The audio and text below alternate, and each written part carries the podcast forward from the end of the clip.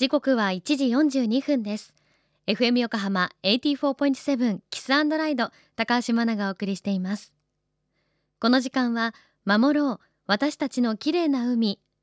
FM 横浜では世界共通の持続可能な開発目標 Sustainable Development Goals SDGs に取り組みながら14番目の目標海の豊かさを守ること海洋ごみ問題に着目。海にまつわる情報を毎日お届けしています。今週は文一総合出版から発売されているシリーズ絵本。どうしてそうなった？海の生き物の著者。海洋写真家吉野祐介さんのインタビューです。今日は最新刊の海の暮らしに登場する海洋生物について。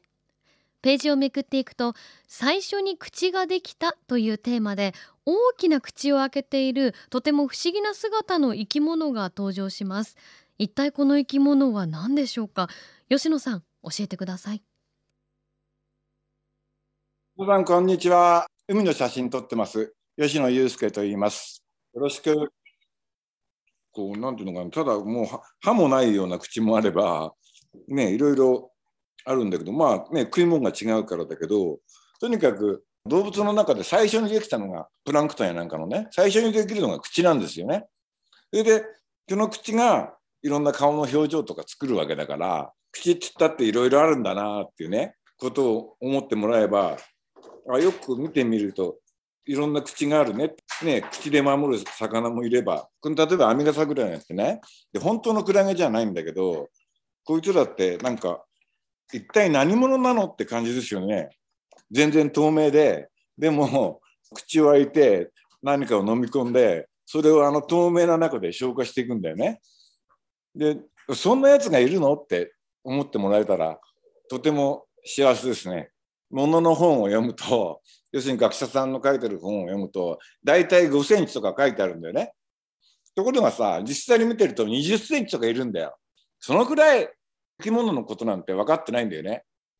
でこれがさ口開けてさ他のものをガブ飲みするんですよ。しかもこんなね別に泳ぐとこも何もついてないように見えるんだけど意外と速くてまるでさ魚並みに速く泳いだりするわけそうするとさこの体からそんなに速く泳げねえだろうとか思うんだけどびっくりしますよねでこの右のやつなんかは体の中になんか見えるでしょ？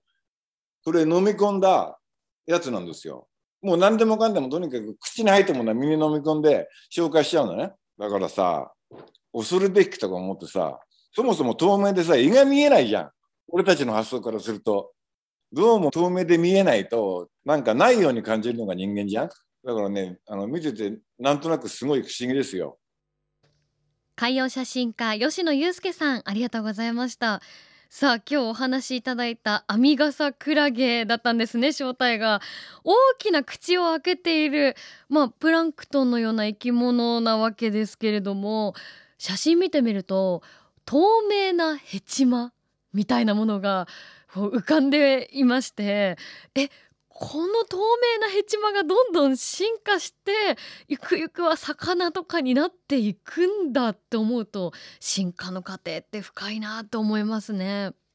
さあ本当に不思議な形の生き物ですのでぜひ吉野さんの絵本「どうしてそうなった海の生き物丸さん海の暮らし」を手に取ってみてください。今日のお話は FM 横浜の特設サイト「海を守ろう」からも聞くことができます。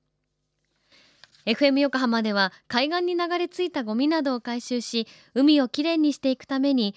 神奈川守ろう私たちのきれいな海実行委員会として県内の湘南ビーチ FM レディオ湘南 FM 湘南ナパサ FM 小田原のコミュニティ FM 各局その他県内のさまざまなメディア団体のご協力を得ながら活動しています。また日本財団の海と日本プロジェクトの推進パートナーでもあります。